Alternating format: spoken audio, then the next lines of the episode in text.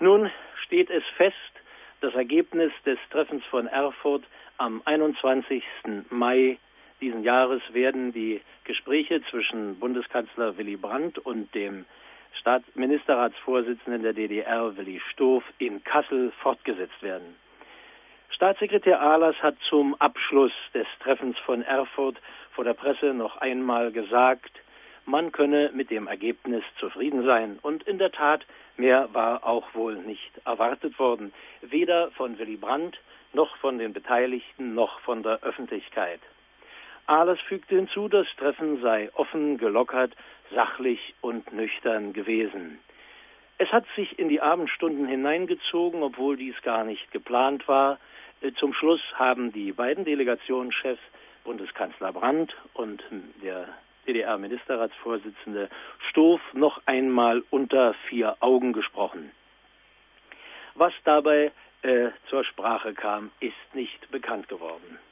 Damit geht ein Treffen zu Ende, das ganz sicher in der deutschen Nachkriegsgeschichte seinen Platz behaupten wird. Morgens hatte es begonnen mit dem ersten Händedruck der beiden Regierungschefs der beiden Staaten in Deutschland und es ist in den späten Abendstunden zu Ende gegangen mit einer gemeinsamen Presseerklärung. Auch hier wieder war es Premiere, die erste gemeinsame Erklärung beider Regierungschefs seit Gründung der Bundesrepublik und der DDR im Jahre 1949. Es ist verfrüht, einen Ausblick auf das Treffen von Kassel zu geben, aber es lohnt ein kurzer Rückblick auf den Tag von Erfurt. Bundeskanzler Brandt hat ihn morgens begonnen.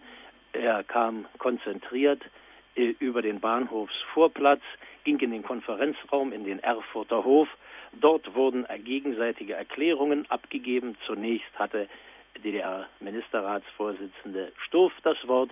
Anschließend antwortete Willy Brandt. Nach dem Mittagessen haben beide Regierungschefs zunächst äh, das Gespräch im eigentlichen Sinne eröffnet. Schließlich gab es einen Besuch in Buchenwald und hier hat der Bundeskanzler einen Kranz im ehemaligen Konzentrationslager niedergelegt. Sichtlich bewegt hat er das Krematorium wieder verlassen und man konnte Tränen in seinen Augen sehen.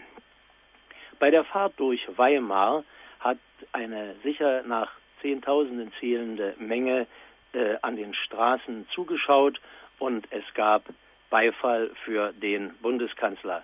Einen solchen Beifall hatte es schon am frühen Morgen gegeben, als er über den Bahnhofsvorplatz äh, bis in das Konferenzgebäude ging. Alles in allem kann man sagen, die Delegation der Bundesregierung ist hier freundlich aufgenommen worden und äh, hat das erreichen können, was nur in diesem ersten Treffen möglich war.